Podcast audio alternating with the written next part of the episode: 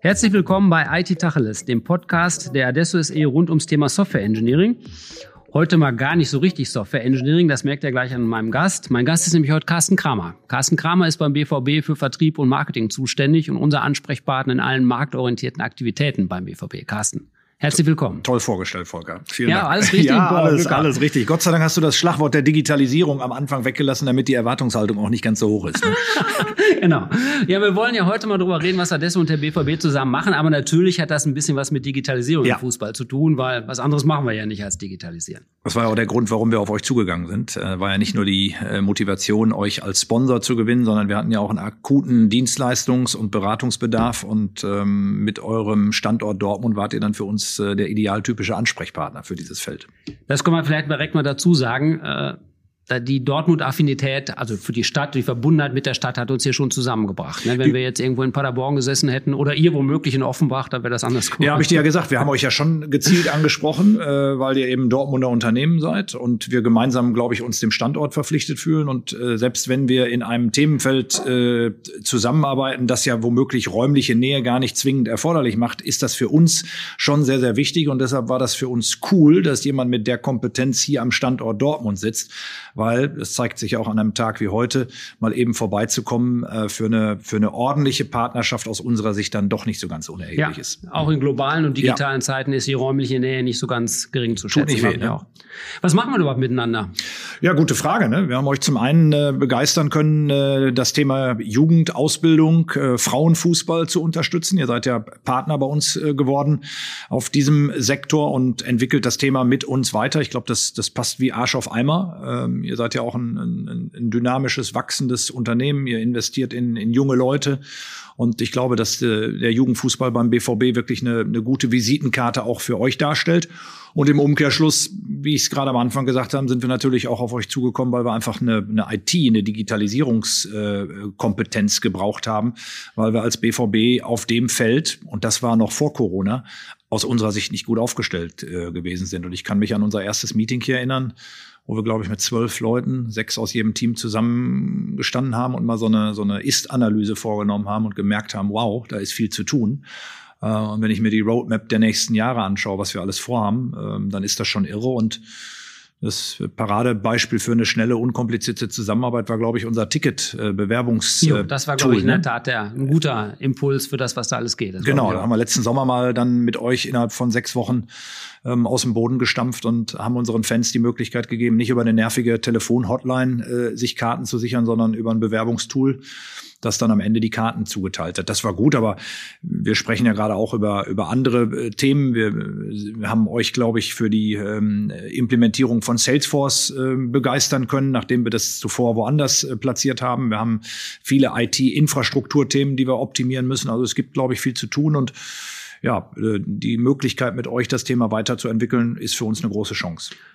Für uns war ja eine interessante Erkenntnis, dass ein Fußballverein, ich sage jetzt mal allgemein ja, ja, Fußballverein, ja. Äh, also schon eine mittelständische Struktur ist, auch von der IT-Ausstattung und äh, von den Strukturen insgesamt her ist. Aber das verbunden mit so einer leuchtenden Marke ja doch zu einem zu einer Sondersituation führt. Ja, da denkt man, das leuchtet so stark, da muss jetzt auch alles perfekt aufeinander abgestimmt sein. am Ende ist dann aber auch wie in einer Versicherung oder in einer Bank. Es ist eine Anwendungslandschaft, die ein bisschen gewachsen ist. Es gibt hier ein Software-System, da ein Software-System.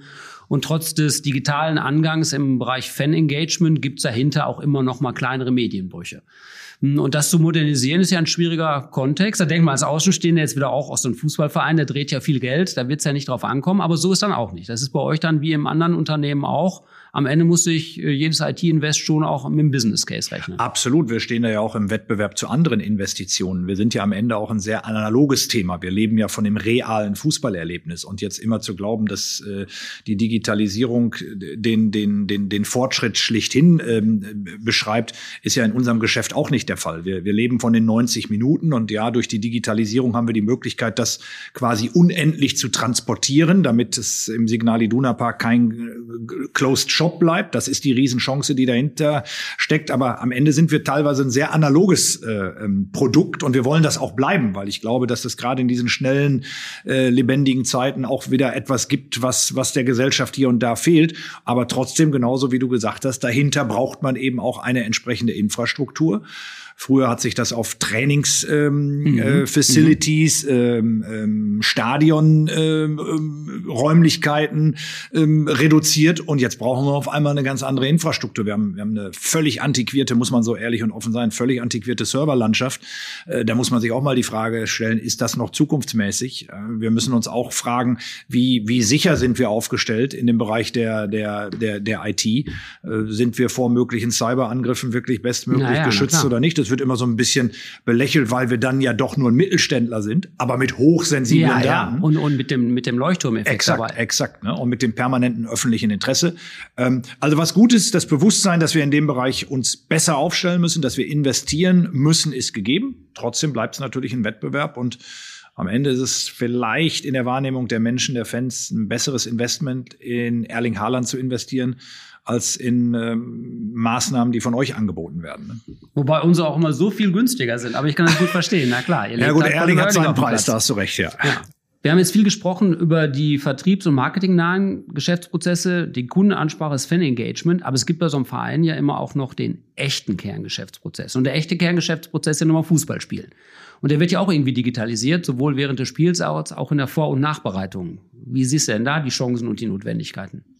Ich glaube, dass wir da auch den nächsten Schritt machen müssen. Ähm, wichtig ist natürlich, dass man nicht nur Unmengen von Daten sammelt und zur Verfügung hat, sondern dann auch sinnvoll diese verwendet. Äh, es hilft dir ja nichts, wenn du alles Mögliche weißt, ähm, aber es nicht in deine tagtägliche Arbeit mit einfließen lässt. Und du bist ja mit unseren Kollegen im Sport auch im Gespräch, dass wir diesbezüglich auch die nächsten Schritte machen wollen, weil wir den Spieler natürlich ganzheitlicher analysieren wollen. Äh, wir müssen das Thema der, der Sportmedizin mit den sonstigen Leistungsdaten verzahnen, damit man einfach einen anderen Überblick hat.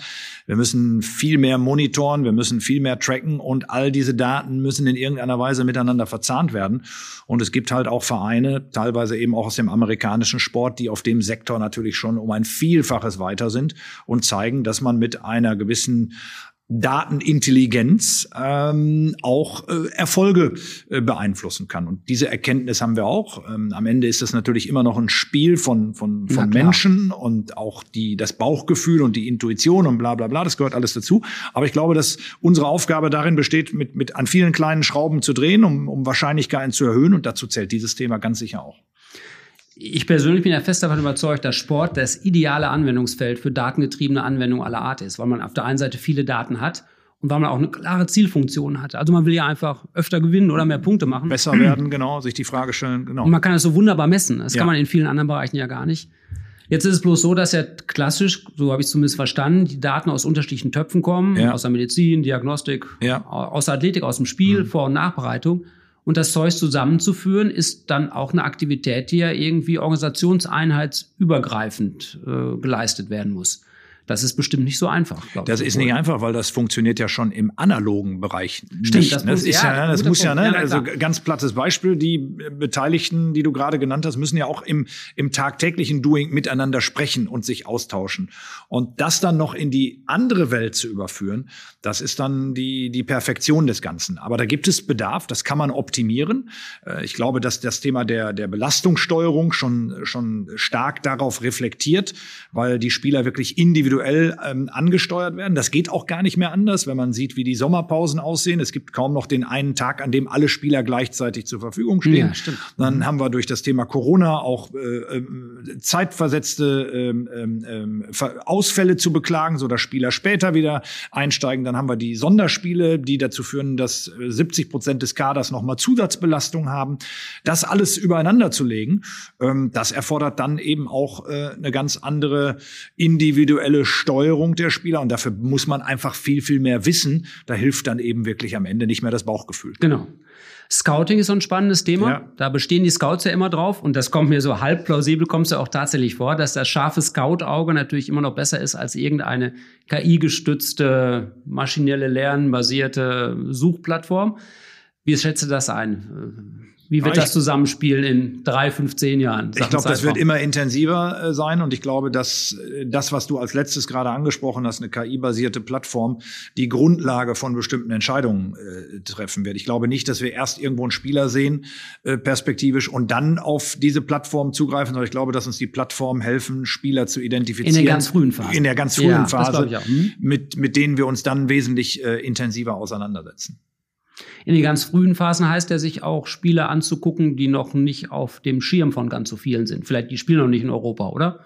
Es gibt unterschiedliche Möglichkeiten. Also es, es gibt ja äh, selbst in, in unserer Welt auch schon Systeme, die äh, durch die Verschlagwortung von äh, Spielereigenschaften in der Lage sind, dir ein Potpourri der guten Laune zu präsentieren mhm. und äh, dann womöglich davon abhängig machen, wo du hinfährst, wen du dir wie anschaust.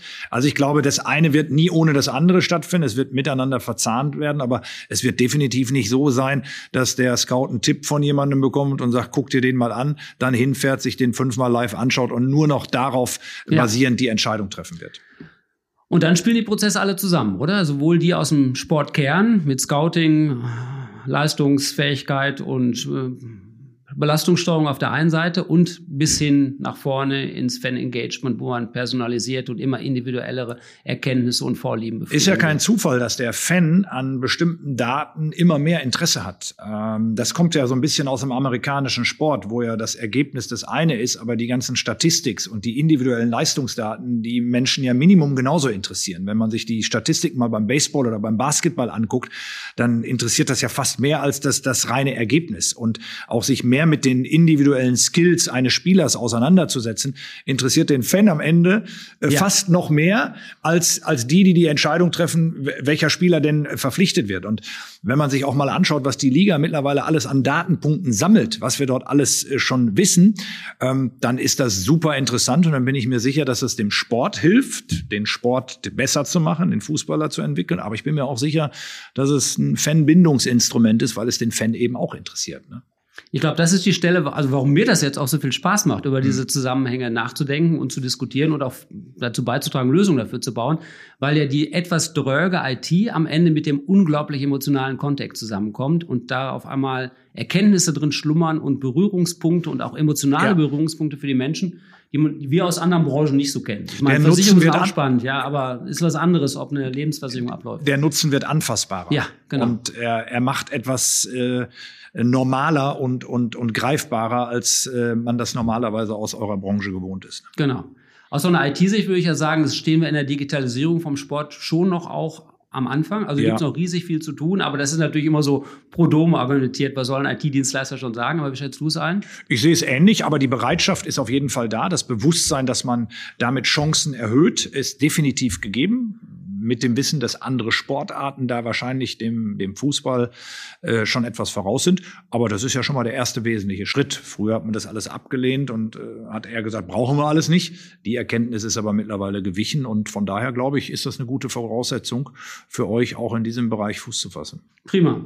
Dann machen wir es noch ein bisschen zusammen. Ja, oder? ich, Abgesehen ich, davon, dass es ja Spaß macht. Ja, uns macht das Spaß. Ich bin immer gerne bei euch. Ich weiß ja nun auch um deine persönliche äh, Sympathie für den BVB und äh, das ist eine, ein sehr schöner Mix, wenn man auch sieht hier, wie bei euch im Hause das Thema BVB gelebt wird und wenn wir dann noch ein paar Anwendungsfälle haben, die auch zeigen, dass wir wirklich von eurer Dienstleistung profitieren, dann ist das doch für beide eine, eine, eine coole Nummer. Kann ich nur mal bestätigen. Dadurch, dass wir das Thema jetzt hier auch ins Haus gerückt haben, ist das für, sowohl fürs Recruiting als auch für die Berührungspunkte mit der Region und eben in dem Fall mit dem Sport ist für viele Mitarbeiter ein wichtiges Asset. Also macht wirklich Spaß und ich glaube, es war eine gute Idee. Ich teile das zu 100 Prozent. Super. Carsten, vielen Dank dafür, dass wir heute mal unter IT Tacheles über die Digitalisierung des BVBs und vom Fußball insgesamt gesprochen haben. Danke dir, dass du da warst. Danke für die Einladung, hat Spaß gemacht. Alles wie immer unter unserer Landingpage www.adesso.de slash podcast. Thank you.